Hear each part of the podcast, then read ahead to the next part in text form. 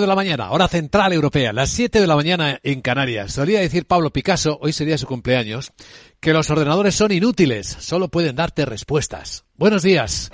Dicen los futuros que en una hora abrirán las bolsas de Europa suavemente al alza, esperando más resultados. Dos décimas viene subiendo. El futuro del Eurostox. El americano viene igual de plano y ahí se van a publicar los grandes resultados de las tecnológicas. Entre 1810 está el SP prácticamente plano. A ver el futuro del IBEX que empieza a negociarse, debería empezar a negociarse ahora mismo, a ver cómo se mueve. Mientras vemos el primer cambio, observamos cómo sigue fuerte el dólar, estamos eh, viendo cómo sigue apretando al yen japonés a 149 yenes, con el euro en las pantallas de XTV está a 0,9870 dólares, ahora mismo la moneda europea, mientras que el dato que esperábamos se nos está retrasando hoy el futuro del IBEX 35. Bueno, en cuanto aparezca lo contamos. Tiene que ver con un mercado esperando efectivamente resultados. Empieza la cuarta parte de los del SP500 tan solo en los dos próximos días. Así que es eh, algo crucial en el despertar de este martes 25 eh, de octubre en el que el protagonista, el hombre del día, es quien va a ser en horas nuevo primer ministro del Reino Unido, Rishi Sunak. The United Kingdom is a great country. Decía hace unas horas que el Reino Unido es un gran país, aunque no hay duda de que nos enfrentamos a un profundo reto económico. Ahora necesitamos estabilidad y unidad, y mi máxima prioridad será unir a nuestro partido y a nuestro país. Capital, la Bolsa y la Vida, con Luis Vicente Muñoz. Pues él, en Italia ya veremos también si Giorgia Meloni, la nueva primera ministra, examina y plantea algunas medidas a adoptar por su nuevo gobierno. Vamos a analizar en clave geoestratégica todo esto en un instante con el profesor de Relaciones Internacionales de la Universidad Complutense, Miguel Ángel Benedicto, y entraremos en la gran tertulia de la economía. Hoy con Juan Pedro Moreno, el nuevo presidente ejecutivo de negocio de WPP en España, preside además el Consejo Asesor para la Transformación Digital de la Comunidad de Madrid, el profesor de Economía Financiera Miguel Córdoba y el abogado de Bear, Hermenegildo Altozano.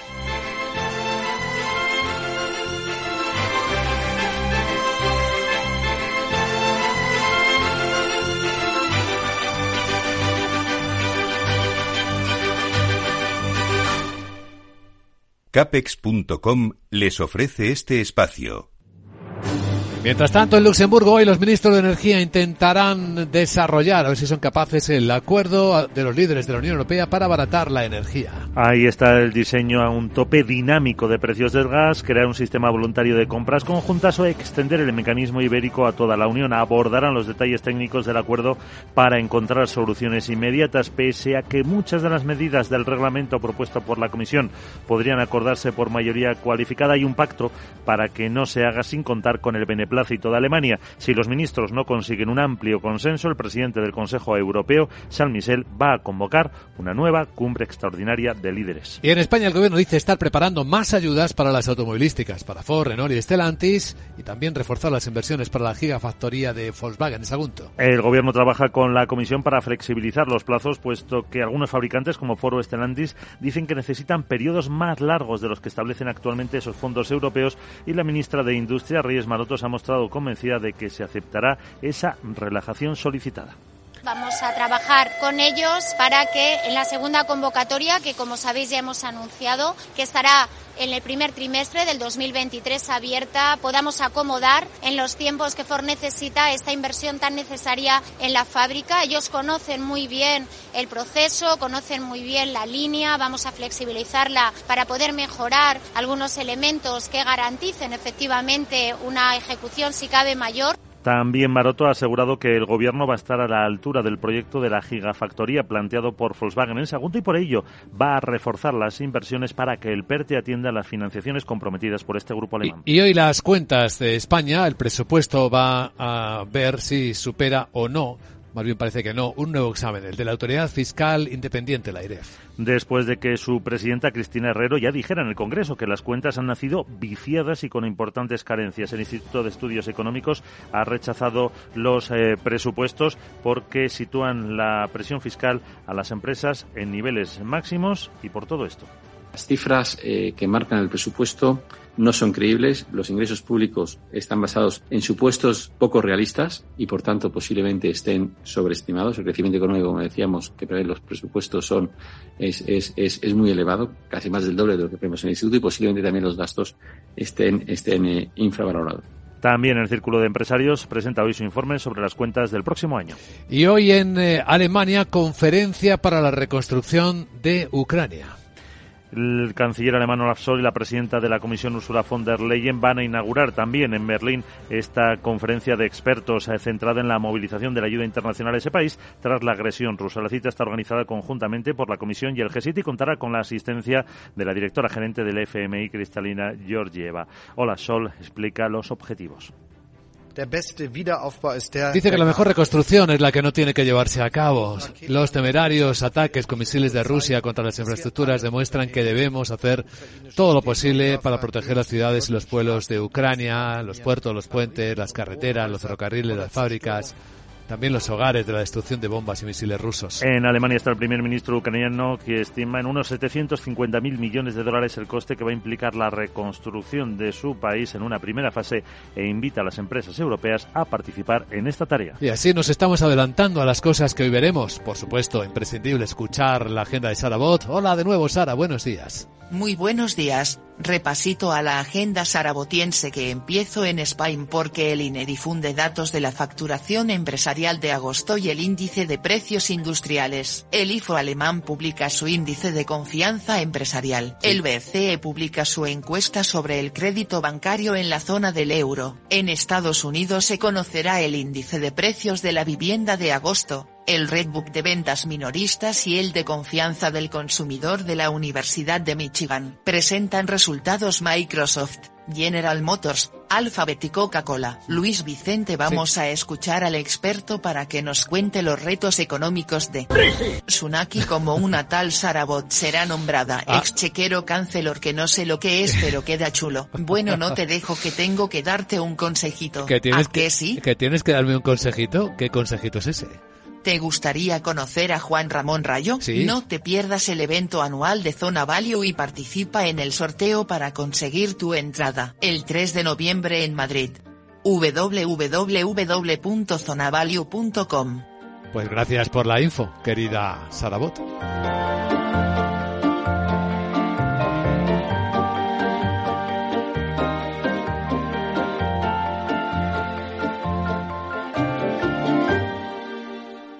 Capex.com les ha ofrecido este espacio. Invierte en más de 5.000 acciones al contado de tus empresas favoritas. Abre tu cuenta en capex.com y recibe junto a otros 5 amigos vuestra primera acción totalmente gratuita. Disfruta de eventos presenciales, webinarios de trading avanzados y formación exclusiva con expertos de mercado. Visítanos en nuestras oficinas de Madrid o en capex.com. Capex.com, tu nuevo broker de confianza. El trading implica un riesgo. Un vistazo al tráfico en conexión con la DGT. Patricia Arriaga, buenos días.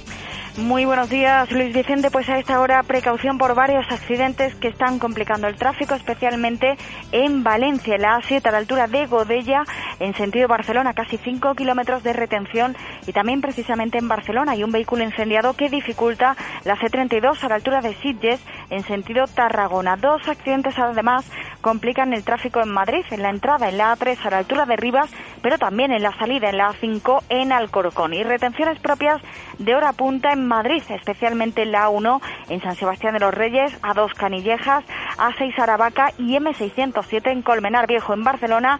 A esta hora lo más complicado la salida por la C58 a la altura de Ripollet y precaución en Córdoba, especialmente en Sala 4 en el Nuevo Arcángel en ambos sentidos.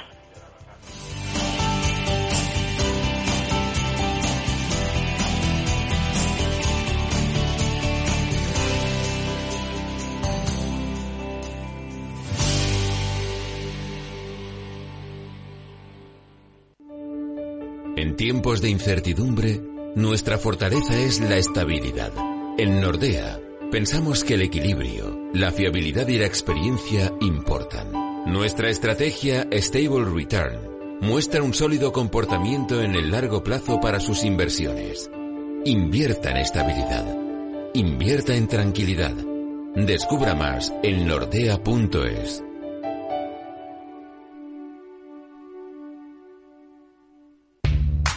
¿Estás preparado para hacer trading? Forex, acciones, criptomonedas, índices.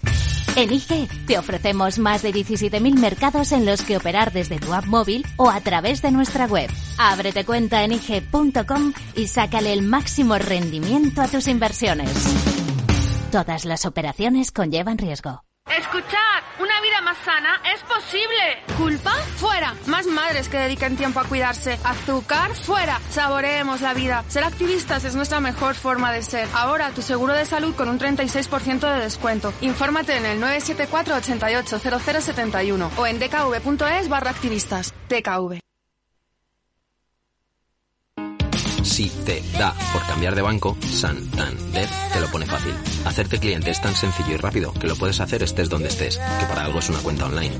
Y además, te llevas 150 euros si traes tu nómina antes del 2 de diciembre. Consulta condiciones en bancosantander.es.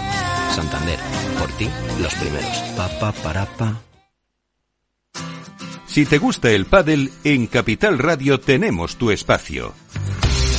Todos los martes, a partir de las diez y media de la noche, saltamos a la pista para contarte la actualidad del World Padel Tour, los torneos amateur, las novedades de las marcas y toda la actualidad relacionada con el segundo deporte más practicado de España. Esto es Padel, los martes a las diez y media de la noche en Capital Radio.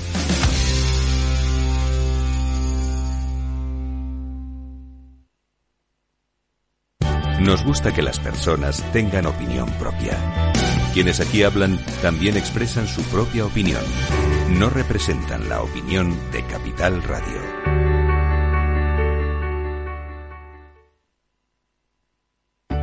Conecta Ingeniería es el programa que acerca la ingeniería a la sociedad. Todos los miércoles de 10 a 11 de la mañana en Capital Radio con Alberto Pérez. Conéctate. ¿Está pensando en montar una empresa pero no se atreve a dar el paso en solitario? Busca una marca conocida y consolidada que le respalde. En Franquiciados le ayudamos a elegir el negocio que más se ajuste a sus necesidades. Franquicias de éxito, innovadoras, de baja inversión.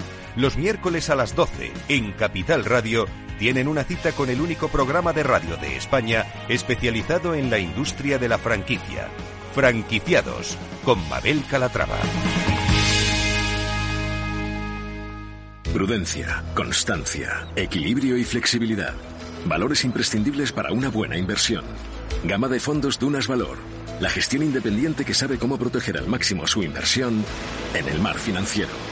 Información publicitaria de productos financieros. Consultar la información legal en nuestra web dunascapital.com.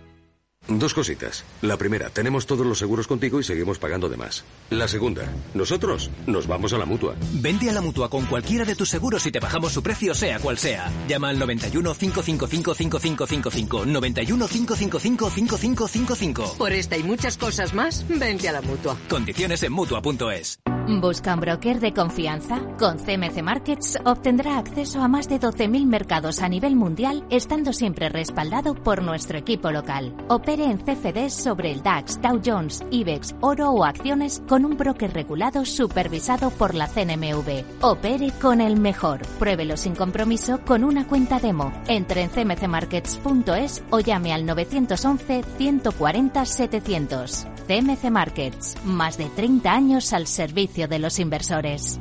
Los CFD son instrumentos complejos y están asociados a un riesgo elevado de perder dinero rápidamente debido al apalancamiento. El 78% de las cuentas de inversores minoristas pierden dinero en la comercialización con CFDs con este proveedor. Debe considerar si comprende el funcionamiento de los CFDs y si puede permitirse asumir un riesgo elevado de perder su dinero.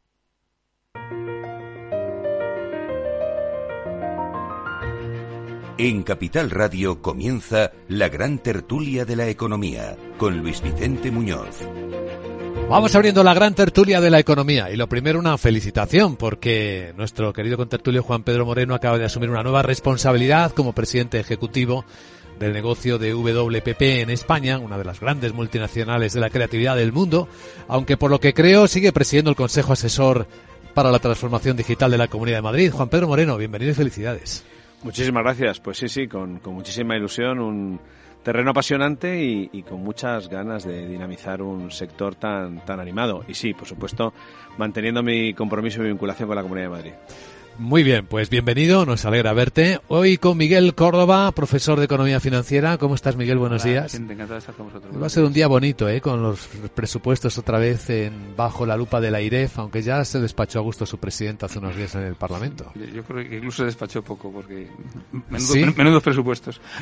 No hay por dónde tomarlos, ¿no? Se han quedado no solo antiguos, sino como si hablasen de, una realidad paralela. Sí, sí, exactamente. Vive, eh, como, como decíamos antes, en el metaverso. Viven. Enseguida se incorporará también a la gran tertulia de la economía Hermenegildo Altozano, que es abogado de Berenber, con que vamos a ir eh, comentando las noticias de este, de este martes 25 de octubre, en el que, bueno, el hombre del día va a ser Rishi Sunak, ¿no? Seguramente, cuando tome posesión de su cargo en unas horas. Primero habrá un Consejo de Ministros en el que Liz Truss, eh, pues, eh, disolverá su equipo. Eh, después eh, tendremos eh, la recepción del rey Carlos III a Rishi Sunak y será la fotografía y le encargará formar gobierno. Eso es lo que eh, va a pasar. Si me permitís, vamos a hacer un análisis eh, previo de todo esto con ayuda de don Miguel Ángel Benedicto, que es profesor de Relaciones Internacionales de la Universidad Complutense de Madrid. Profesor Benedicto, muy buenos días. Muy buenos días. Aunque iniciábamos nuestra crónica económica esta mañana hablando de Rishi Sunak, que es un hombre del que sabemos más de su pasado que incluso de sus ideas económicas o su proyecto económico, incluso habiendo sido ministro de, Finanzas del Reino Unido. Pues sí, realmente se habla ¿no? un poco de su origen indio, sobre todo de lo que se está hablando más de lo que vaya a hacer a nivel económico, que es lo que importa en estos momentos, ¿no? Eh, bueno, él, como sabemos, proviene de una familia, ¿no? De, mucho dinero, de esa empresa de software, es una persona, bueno, pues que, que muestra, ¿no? Su, riqueza sin ningún problema y obviamente es un conservador, ¿no? Vamos a ver qué es lo que hace. Yo creo que lo que quiere es estabilizar el, el país, estabilizar la economía y lanzar un mensaje de unidad dentro del partido, bueno, pues para que los mercados, como parece que están haciendo respondan, ¿no? De algún modo ante la, uh, la UBI a la que les había sometido la señora Truss. La primera pregunta es si conoce los márgenes en los que puede moverse, que es lo que su antecesora parecía no tener muy claros. Bueno, eso es, es, difícil, pero bueno, yo espero que el Partido Conservador se lo permita, si no, yo creo que están al borde de la, de la extinción, ¿no? Hombre, parece que tiene una mayoría suficiente, ¿no? Más, más de 100, ¿no? Eh, parlamentarios le han apoyado, 190 y algo, ¿no? Han sido en total de los 357. Pero claro, necesita, para ir sacando las leyes, poco a poco va a necesitar ese, ese apoyo y si no lo tiene, va a ser muy difícil que gobierne y estarán abocados a, a elecciones. Es que al Partido Conservador no le queda otra, ¿no? Más que eh, apoyarle de algún modo siempre y cuando no haga locuras como la señora atrás, ¿no? ¿Qué esperamos que pase en el nuevo gobierno? ¿Tenemos alguna idea de cuáles pueden ser sus líneas de fuerza de actuación? Bueno, pues todo para indicar ¿no? que, que, va a haber ¿no? una, una rebaja de, eh, bueno, que no va a haber esa rebaja tan brutal de, de, impuestos de la que se hablaba en, en, un primer momento hace, hace unas semanas y que, bueno, que va a haber un recorte de, de gastos, ¿no? Lo único que se va a intentar es disminuir la, a la deuda de algún modo para calmar a los mercados y hacer que vuelva a subir la, a la libra esterlina también, ¿no? Yo creo que lo que se necesita es lanzar ese mensaje de unidad. Bueno, en temas de el Brexit, bueno, pues el protocolo de Irlanda, yo espero, creo que no va a haber un gran, una confrontación con la Unión Europea, no le interesa en estos momentos tal y como está el país, igual que no interesa no a nivel comercial enfrentarse con, eh, con Europa. A nivel migratorio, hombre, yo creo que ahí sí que se va a mantener duro y a nivel de defensa, ellos han hablado de incrementar el presupuesto a un 3%, veremos si son capaces, ¿no? Con los problemas económicos que tienen. Él sí que está en esa línea, ¿no? De, eh, de bueno, de, pues de proteger al país, ¿no? Y de incrementar ese presupuesto en defensa también. Personalmente, ¿se le conoce qué tal se lleva con los líderes del resto de Europa? Bueno, pues la verdad es que no lo sé, sinceramente. Tampoco ha habido, bueno, sí, ha estado como, ha estado, ¿no? Eh, ya en, en, en, anterior gobierno, pero Eh, exactamente no, no sé qué tal puede ser la, la relación. Hombre, yo espero que no le queda más remedio que, tener una buena relación ¿no? con el resto de, eh, de líderes. Él es un político bisoño, ¿no? Entre comillas. Y bueno, veremos. Yo creo que le interesa llevarse bien, ¿no? Con, con el resto de líderes europeos, sobre todo porque en estos momentos eh, que los mercados, ¿no? Te tienen puesto el ojo, eh, no creo que te interese abrir nuevos frentes, ¿no? Y el europeo no, no creo que sea uno de ellos. ¿Y con España en particular? Bueno, eh, pues con España, bueno, a nosotros nos interesa tener una buena relación con, con, Reino Unido. Bueno, es otro político conservador, nuestro gobierno es socialista. Bueno, mejor hubiera sido, ¿no? Un, un, gobierno laborista para llevarse mejor con el gobierno español. Pero bueno, por los intereses económicos que tiene España en, en Reino Unido, pues obviamente yo creo que se intentará llevar la relación lo mejor posible. ¿no? Hmm pues ya tenemos un poco más de visibilidad dentro de lo posible del nuevo primer ministro británico y de la escena a la que se enfrenta. Don Miguel Ángel Benedicto, profesor de Relaciones Internacionales de la Universidad Complutense. Gracias por contarlo en Capital Radio. Buen día. Muchísimas gracias a vosotros. Un saludo.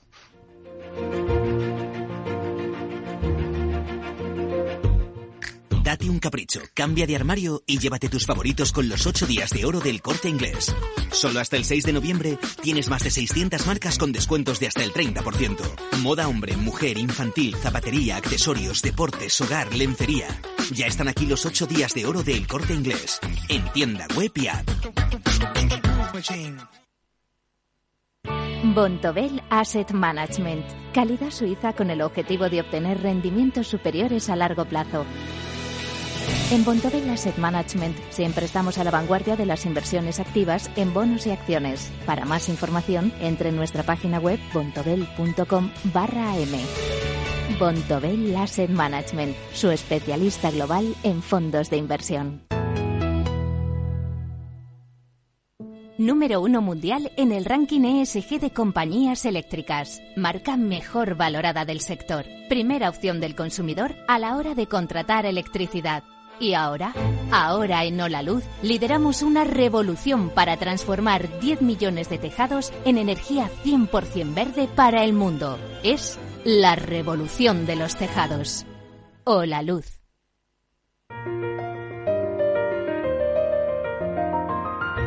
Estás escuchando la gran tertulia de la economía. Bueno, pues seguimos en la gran tertulia de la economía. Pues eh, no sé, la conclusión es que no sabemos mucho del nuevo primer ministro británico, ¿no? ¿Qué os parece? Bueno, es una persona que efectivamente es, eh, tiene una cierta bisoñez y bueno, pues eh, lo que pasa es que yo creo que habrá que darle oportunidades. Eh, a mí, por ejemplo, el que está ahora de economía, y Mijan, no me cae mal, me parece que sabe un poquito más que, que, que, su antecesor lo que hacer, ¿no? Eh, la verdad es que es una es una pena lo que está pasando en Gran Bretaña. Yo la verdad es que me parece muy triste que si tienes un problema de, de económico importante, si hay déficit, esas cosas que digas que hay que bajar impuestos, eh, la gente no se da cuenta de que eh, no puede aplicar teorías económicas eh, tradicionales o clásicas en el mundo en el que vivimos que ha evolucionado en los últimos 15 años de una manera tremenda. Bueno, no puedes bajarlos si no bajas el gasto público. Por supuesto, claro, por supuesto, pero, pero incluso si tienes déficit, lo, importante. Lo que tú no puedes hacer es bajar los impuestos ahora. O sea, si yo, yo, yo las políticas eh, neoliberales puedo entenderlas en un momento de bonanza, en un momento en el que dice, bueno, voy a ver si estimulo la economía. Esas cosas las, puedo entender. Pero si en España, en los últimos tres años, 250.000 millones de euros de deuda, de, perdón, de déficit público, vamos, es ridículo pensar en bajar los impuestos. Yo creo que al señor Feijóo no le están asesorando bien. O sea, si tú tienes vas a tener este año unos 70.000 millones más de déficit, eh, o sea, voy a bajar impuestos. ¿Para que Para hacer el déficit más grande. Primero gasta menos, efectivamente, gasta menos, eh, estabiliza la economía y cuando hayas balanceado la economía adecuadamente te planteas un plan a medio y largo plazo y poco a poco. O sea, no, no, ala, venga, vamos aquí a... Sí, lo, lo, que, lo que pasa es que yo creo que en, en parte se ha instalado esta estas nuevas doctrinas contra las que uno no puede luchar, la, famosa política de la cancelación, que parece que incluye también el que decir que no se pueden bajar los gastos. ¿no? A mí sí me ha gustado mucho de él, intento ser pragmático. Digo, mira, primero aplicará esto de a la tercera la vencida, es decir, yo creo que el Partido Conservador no se puede permitir otro fiasco y por lo tanto le arropará un poquito más eh, de lo que ha hecho con los anteriores, porque no se puede permitir otro fiasco, más que ir a las elecciones con la debacle que representaría para el Partido Conservador. Por otro otro lado, bueno, sí, eh, Bisoñez pues eh, tiene probablemente la misma que la mayoría de los gobernantes eh, que están ascendiendo al poder en toda en toda Europa y bueno, es conservador, eso sí lo sabemos y ha dicho que quiere recortar el gasto, pues a mí me parece en general todo positivo. Lo iremos viendo, porque el país efectivamente está en un deterioro económico bastante importante. Es, lo recordábamos esta mañana, de los grandes países europeos, el único junto con España que no ha recuperado los niveles de PIB previos a la crisis. Es uno de los que tiene también las tasas de inflación más altas. Es decir, es un país con, con problemas serios muchos los comprendemos por esa proximidad, ¿no? Que nosotros también sufrimos. Mm. Bueno, ellos tienen además que hacer frente a a la decisión eh, del Brexit, eh, que, yo creo que eh, es lo que marca muchos de su camino actual, ¿no? Y, eso es una lacra que yo creo que no solamente tiene un impacto económico, que, también, y yo creo que muy tangible, yo creo que ha provocado una división eh, y una incertidumbre social en el Reino Unido que me parece que también es una prioridad eh, abordar, para cualquier gobernante, es decir, todas estas diferencias que han creado entre Londres y el resto del Reino Unido, entre jóvenes y gente mayor eh, relativas al Brexit, entre en la economía, es decir, el, Brexit ha tenido consecuencias sociales sobre más profundas y siempre me hago la pregunta cuando vi a la, el funeral de la, de la reina Isabel y pasear por allí a Cameron, siempre me pregunto pregunto qué pasará por su cabeza, ¿no? Cada vez que ve la bomba nuclear que destapó, ¿no? Pues sí. Sí, la verdad es que sí. La verdad es que es una pena que Cameron, que yo creo era una persona capaz y una persona que merecía la pena hiciera aquello con, con el referéndum escocés. La verdad es que creo que a veces hay errores que marcan el, tema. Bueno, el de Listras ha sido otro, ¿no? El, hacer lo que lo que ha hecho ahora. Es decir, mm, Gran Bretaña no no no, no va bien. Eh, creo que mm, en su momento, cuando se aprobó el, Brexit, no, calibraron bien el, verdadero poder económico de, Gran Bretaña. ¿no? O sea, realmente eh, no se dan cuenta de que un país eh, aislado eh, en Europa, como están ellos, pues que tampoco, bueno, pues que tiene sus, sus problemas ¿no? y sus cosas. Ya no, ya no tenemos unas revoluciones industriales y unas cosas que funcionaran como hace tantos años. Entonces, ahora yo creo que Gran Bretaña eh, debe de, replantearse eh, hacia dónde quiere ir y qué, tiene que hacer. Eh, me parece que, que, eso es un momento de reflexión que, a lo mejor todavía no han hecho los políticos ingleses. Para todos, ¿no? Porque seguramente estamos ahora mismo siendo conscientes de grandes errores históricos. Fijaos que hoy también hay reunión de los ministros de Energía. En Alemania todavía no son capaces de entenderse a sí mismos como fueron tan torpes en sus planes energéticos para depender completamente de Rusia también siguen echándose un mea culpa, o sea, se nota en Alemania una situación de, de conciencia de error histórico grave. Y si seguimos recorriendo país por país, hoy nos estamos dando cuenta de que hemos cometido muchos errores que son dolorosos ahora de pagar ¿eh? y que convierten el futuro en más incierto todavía. Yo no sé si uno de esos eh, errores es el de aferrarnos en Europa tan firmemente a nuestros principios y valores eh, sin hacer una reflexión más pragmática. ¿no? A mí me ha llamado la atención esta llamada eh, de atención en Estados Unidos eh, a Biden de si, o de Biden si tiene sentido sentarse a hablar con Putin, porque ya hablamos de ya hablamos del plan Marshall de recuperación de Ucrania, cosa que me sorprende porque la guerra no ha terminado, ¿no? Entonces todavía no sabemos cómo va a acabar la guerra, pero hablamos del plan Marshall y yo creo que encontrar una salida a la guerra que esté que quizá obligue a Europa a bajarse un poquito de algunos principios, como es llegar a un acuerdo con Putin en muchas cosas, pues a lo mejor es un camino, ¿no? Lo está pidiendo el ala izquierda de los demócratas eh, americanos, ¿no? Biden, que se siente con Putin, ¿no? Que hable mm. con él. Claro, eh, también hay algunos mandatarios europeos que, que también en Sotoboche lo que piensan es que no hay otra alternativa, ¿no? Es decir, que pensar en que la solución de la guerra solo puede ser la derrota de Putin, pues eh, no es tan factible como alguien eh, pueda imaginarse, sobre todo con esta eh, guerra no guerra que mantiene la Unión Europea con, con, Putin mientras le financia a, los dos bandos, ¿no? Porque hay informes, simultáneamente a los Efectivamente, hay informes esta mañana en los que se sugiere que Rusia estaría dispuesta a hablar del fin de la guerra pero a cambio de algo. Hermenegildo Altozano, buenos días. Buenos días, Luis.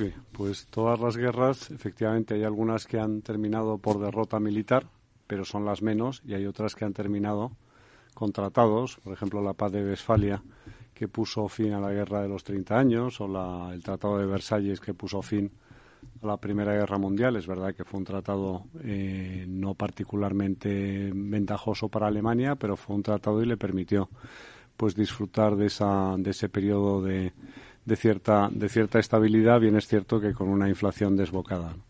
Y en este caso yo creo que al final eh, hay, hay, algo, siempre te dicen los que conocen bien los entresijos de, de, los servicios de inteligencia, que nunca dejan de hablar los servicios de inteligencia de los bandos contendientes. Siempre hay una, una, una línea abierta, canal, ¿no? obviamente. Sí. Siempre hay un back channel, como se dice, un, un, un canal secreto, un canal escondido para mantener esas comunicaciones y en este caso es absolutamente obvio por muchísimas razones. Porque, primero, porque la cantidad de intereses que la, los países, sobre todo las empresas de la Unión Europea, han establecido en Rusia es gigantesco. Es decir, los políticos, como no se dedican a levantar el cierre de una tienda todos los días y no saben qué significa esto de emprender, desconocen el esfuerzo que le supone, por ejemplo, a una empresa como Zara tener una, una presencia tan reticular en, en, los territorios de la antigua Unión Soviética o el esfuerzo que le supone a cualquier empresa europea establecerse en un territorio nuevo y lo fácil que es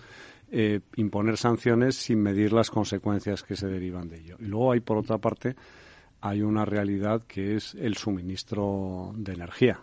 Es decir, esto es un suministro básico, no se puede, no se puede improvisar. Es verdad que se han tomado medidas de carácter muy paliativo para resistir el embate, pero esto en el medio y en el largo plazo no hay quien lo aguante y muchísimo menos la industria, la industria alemana, que es la que va a tirar del resto de las economías de la Unión Europea. Con lo cual, tratar de alcanzar un, un acuerdo es lo, lo, que la prudencia pues parece que impone. Ahora me pregunto cuántos uh, back channels hay, ¿no? ¿Cuántos canales privados de Putin con Biden, de Putin con Zelensky, no, de con Putin con Europa, con Scholz, bueno, de Putin estar, con Macron. Pues claro que lo puede haber. Y ¿Cuántos puede son haber, compartidos? Bueno, y luego hay, hay los intermedios, está con, con Erdogan en Turquía, es decir, al final tú buscas muchas veces alguien que es tu amigo y que es amigo del otro, pero que no es tu amigo, ¿no? Entonces, bueno, pues al final eh, los canales son, son múltiples, ¿no? Pues yo creo que Putin se ha metido en una trampa de elefantes. Pensaba que lo iba a arreglar rápido y, se, la, se la ha enquistado.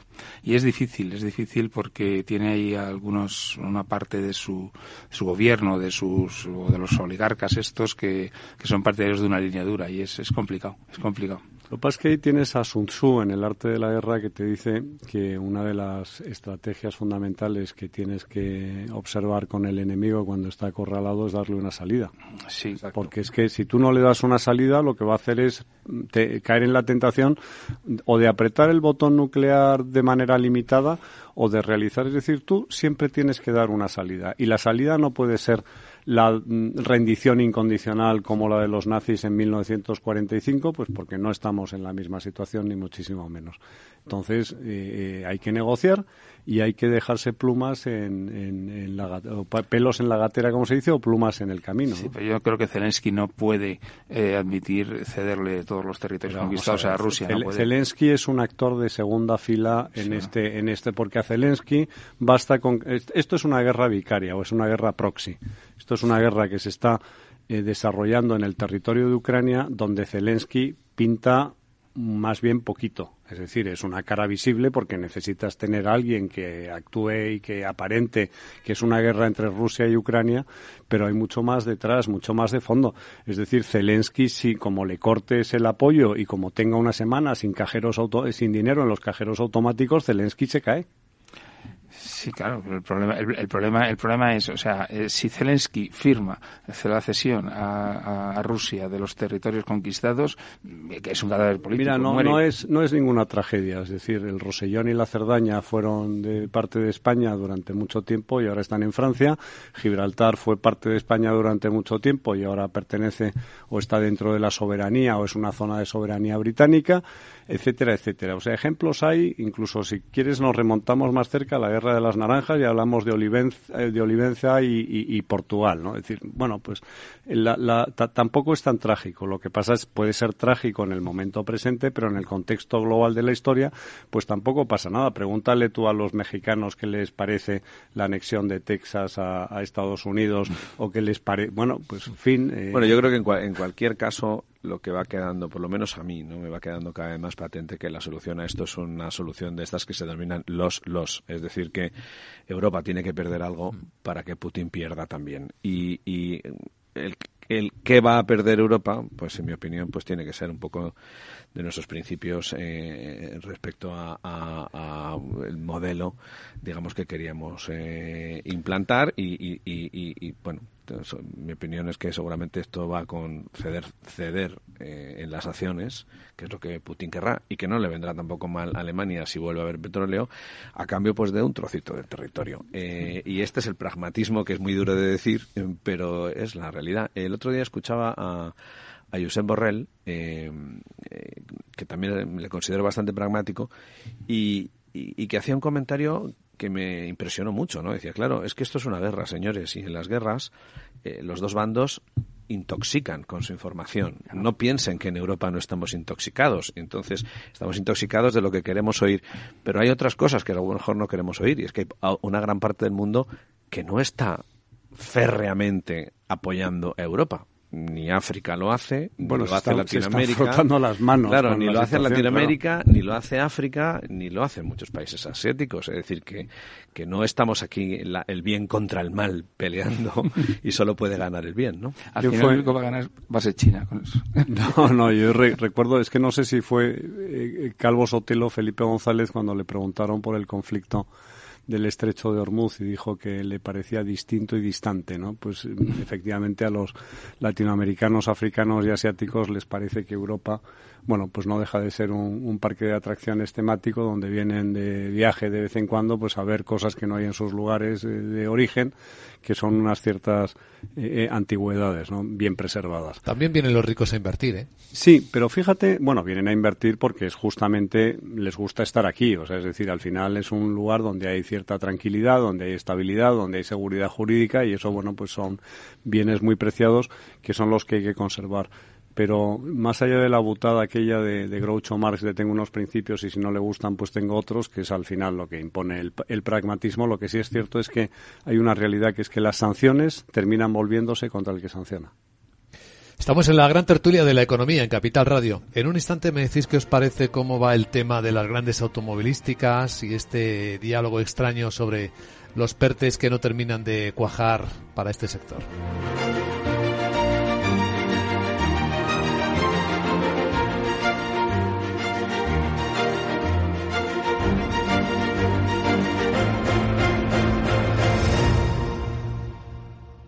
Hoy en día encontrar la herramienta que pueda resistir el paso del tiempo es fundamental en la renta fija. Es por eso que MFS Investment Management adopta un enfoque Active 360. Visite mfs.com barra Active 360.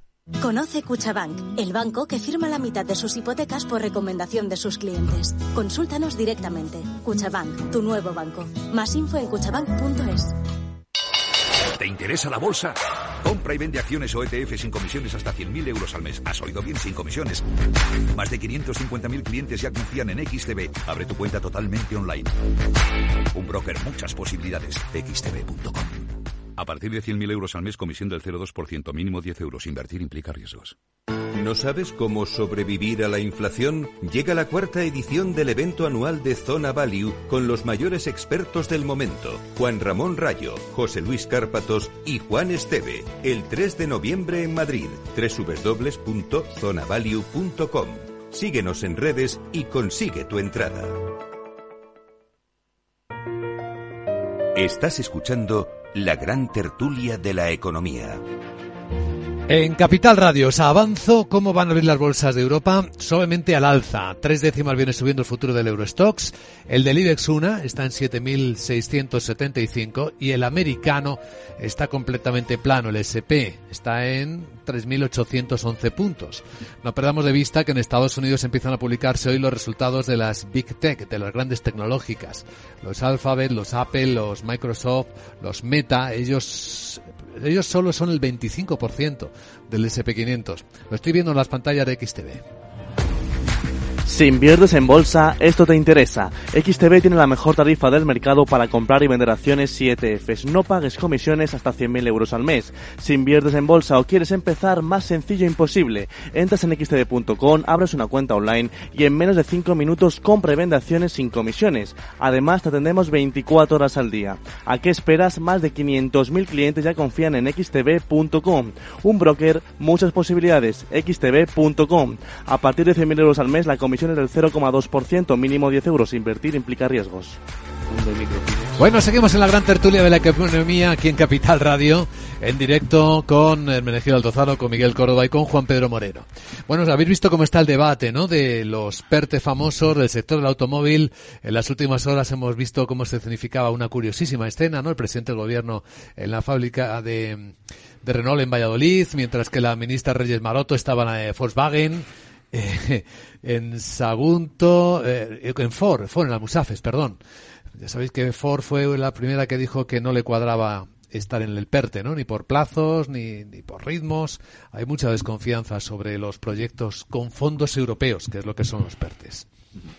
Bueno, yo, yo en este caso sí que creo que eh, por lo menos en el contacto que yo he podido tener con las empresas desde el principio de la discusión sobre los fondos europeos y los PERTES, yo creo que todas las grandes empresas han, venido manifestando que los plazos que planteaba la Unión Europea para ejecutar unas inversiones de calado eh, eran muy cortos. Es decir, estamos hablando de que está, como la llaman ahora, la gigafábrica, ¿no? Gigafactoría, eh, tiene unos periodos de planificación y diseño que es una gran intensidad de trabajo y pensamiento, pero muy poca intensidad de coste al principio y una gran intensidad de coste al final. Si tenemos en cuenta que se ha tardado muchísimo en montar los PERTES, en, repartirlo, bueno, repartirlos o no repartir los fondos todavía, que es lo que claman las empresas, ¿no?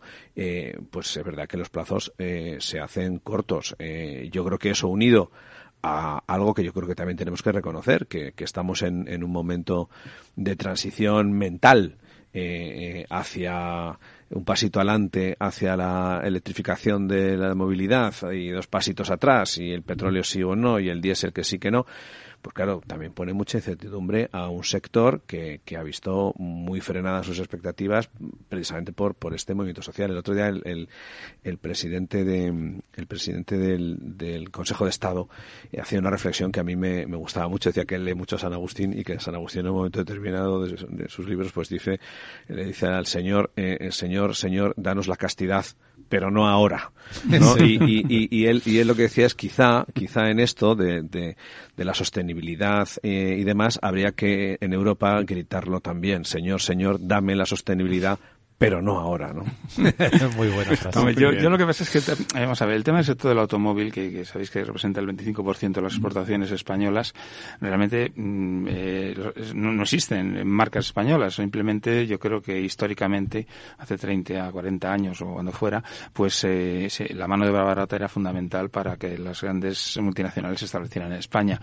Claro, el problema está en que esto va evolucionando y sigue siendo muy barato España los salarios eh, españoles son la mitad que los europeos y, bueno, pues al final estas eh, entidades lo que tienen que valorar es si, si realmente les merece hacer una apuesta importante por España en materia del tema del coche eléctrico o no porque un coche eléctrico probablemente cada vez estará más robotizado y por tanto eh, la mano de obra es menos importante. Al ser menos importante la mano de obra en, la, en, el ensamblamiento de coches, pues puede ser que ya no sea tan atractivo para, para esas multinacionales el construir en España, al margen de que yo entiendo que las presiones de un país como Francia, como Alemania, a sus compañías, de que, oye, las nuevas tecnologías que se hagan en plantas de nuestros países y luego si sobra algo para otros. Yo creo que, que hay ahí también un poquito de sustrato de este tema.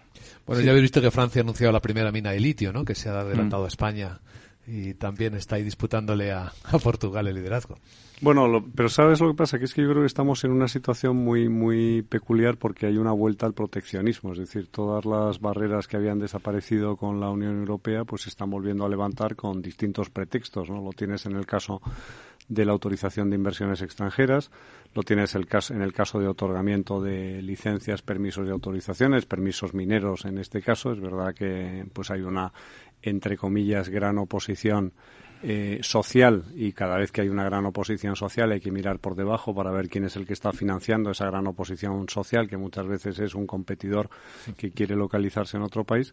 Y en el caso de la industria del automóvil esto responde a una lógica empresarial. Es decir yo produzco donde menos me cueste. Y entonces si hay una posibilidad de deslocalización y luego voy a tener no voy a tener ningún tipo de problema con las barreras arancelarias porque ya tenemos el acuerdo de la Organización Mundial de Comercio y en el seno de la Unión Europea, pues no hay barreras arancelarias, pues ¿por qué voy a producir en España cuando puedo producir en Eslovaquia?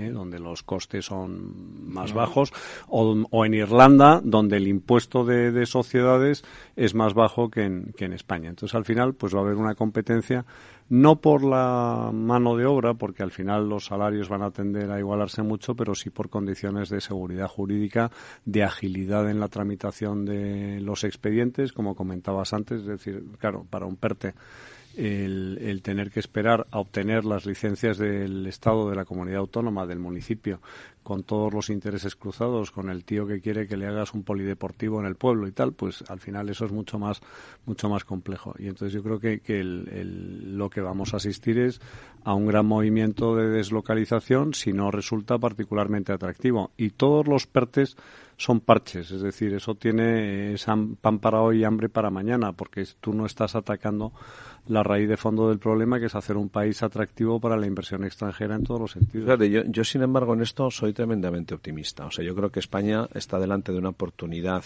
eh, como tú dices, de convertirse en el objeto o el, el lugar destino de la deslocalización eh, europea eh, buenísimo. Es decir, que, en un entorno en el que efectivamente eh, los países o sobre todo las regiones como Europa se vuelve más proteccionistas, sospechas, sospechas de China, te quieres proteger, hasta el China, el China Fee creciendo y demás. Yo creo que un país como España o Portugal tienen oportunidades maravillosas. Tenemos un mercado de trabajo, bueno, yo creo que bastante competitivo todavía. Un clima estupendo. un sitio agradable para, para todo el mundo querer venir a trabajar, sobre todo para la economía basada en el talento. Yo creo que si explotáramos este nuevo turismo eh, que podemos generar en, empresarial y de talento a tope, eh, España tendría una oportunidad de verdad eh, maravillosa en, en, en Europa porque es que hay que probar, yo siempre lo digo, hay que probar a desarrollar un programa de software en Alemania y ver cuánto te cuesta y probarlo aquí, que seguramente te cuesta menos de la cuarta parte. Pero eso pasa por no demonizar a los ricos, ¿no? Es decir, si tú quieres atraer talento y quieres atraer riqueza, lo primero que tienes que hacer es dejar de considerar la riqueza y el talento como algo negativo. Sí, realmente hace falta sobre todo un cambio tremendo en el tema impositivo en España. Eso de los parches de su boquito. Si es que no se trata de mover tipos, se trata de cambiar en profundidad el sistema fiscal. Y sobre todo dar cierta previsibilidad, ¿no? Al que... Así que el tema del ahorro, por ejemplo, es un desastre. Dice, bueno, este año no sé qué, espérate, que el año que viene me lo cambian. Y, los planes de pensiones, ¿no? es que dices, oye, me, dice usted que destine mi ahorro a los planes de pensiones y en mitad del partido me cambia las reglas de juego. Claro, claro. Ese, es el problema. O, el, modelo del IRPF, que a 60.000 euros ya es casi tarifa plana. Por eso te digo, son los ricos, los ricos, no tiene sentido. Es que hay, hay, tantas cosas que cambiar, de verdad. Sí, pero eso empieza por el cambio cultural. Es que el mensaje cala en una parte de la sociedad, mm. que lo entiende como natural, el ir a por los ricos, ¿no? Bueno, forma parte de, la teoría de la elección pública de Buchanan, ¿no? Al final, si el 51% percibe que se beneficia del resto del 49%, pues ganarás las elecciones con ese 51%. Ya, es una lógica. No, pero es que es, eso es, se llama populismo y se llama electoralismo y se llama un sistema donde no hay grandes políticas de Estado pactadas y tienes que cambiar cada cuatro años el modelo. Claro, pero es que un modelo de Estado no puede basarse en los subsidios, que es lo que está pasando. Bueno, yo, yo fijaros, yo, yo creo que el, el debate que está por dar realmente en, en, en España, lo hemos tocado antes, es quién va a poner el cascabel al gato del gasto. Y, y yo creo que ese... Los hombres de negro. Claro. La- eh, la Unión Europea, la Comisión. hab- Hablamos de impuestos y tal, pero a mí realmente me preocupa la sostenibilidad del modelo de gasto. Es decir, que, que pensar que la economía del bienestar se basa en, en que el Estado reparte constantemente para tapar cualquier agujero que le ha surgido en la pared a cualquiera, pues es un problema. Yo siempre digo, ¿quién va a venir a decir ahora que el tren de cercanías ya no es gratis? Pues mira, yo, yo fíjate, ¿sabes lo que haría? Eh, si fuera las fundaciones de los partidos de derecha y tal, traería a Cipras eh, a explicar lo que ocurrió en Grecia. Yo creo que es el mejor modelo para decir, miren ustedes, les voy a explicar la diferencia entre realidad y país de las maravillas, o entre realidad y ficción. Y les voy a decir qué ocurre cuando tenemos una economía subvencionada y de repente te dicen los acreedores que se terminó la fiesta. Bueno, Chipras está muy callado, pero Varoufakis no para de hablar y de escribir Bueno, libros sí, y de dar bueno, se van de la conferencias. ¿eh? O sea, sigue Sí viviendo en su... Pero es que yo creo que ya él se ha creído, se ha creído su propio personaje, ¿no? O sea, que decir, al final, pues mira, tiene que vivir de eso porque si no, ¿qué haría Varoufakis? O sea, si Varoufakis no hace ruido, ¿quién conocería a Varoufakis más allá de sus alumnos de la London School of Economics? Perdón, del King's College. Yo te voy a, te voy a dejar, Luis Vicente, sobre la mesa también otro tema para, para un debate futuro, porque hablamos hoy del PERTE del, del automóvil. que yo creo que vivimos ahora, últimamente, yo digo mucho que vivimos en una época en que lo extraordinario ocurre a diario, ¿no? Es decir, que uno pensaba ya que aquello del PERTE del automóvil ya estaba funcionando y de repente alguien abre la tapa de la cacerola y aquello está hirviendo. Y, y claro, la tapa de la cacerola del otro gran PERTE, que es el de los eh, semiconductores, eh, la veo muy tapada. No, no sé muy bien eh, en qué estamos. Eh, supongo que ya averiguaremos algo en, en el futuro, pero a mí siempre me ha inquietado o, o más bien me ha despertado la curiosidad eh, por saber cuál es de verdad nuestra estrategia en esto para invertir tantísimos millones como se han prometido en, en los semiconductores. Tienes toda la razón, está todo el mundo muy callado. La semana pasada en Capital Radio contábamos como en el mercado de los semiconductores se había producido una vuelta. Se están cancelando pedidos de repente. Hay sobreabundancia ahora de chips, ¿Sí? curiosamente sí. Habían subido un 30%. el Pues eh, en, en Corea del Sur, en lo que llevamos del mes de octubre, la caída de exportaciones de chips ha sido muy llamativa. ¿Está bajando el precio? Sí. Así que todo puede cambiar en un instante. La gran tertulia de la economía. Hoy con Juan Pedro Moreno, Hermenegildo Altozano y Miguel Córdoba. Gracias. amigos. Encantado. Muchas gracias. Gracias.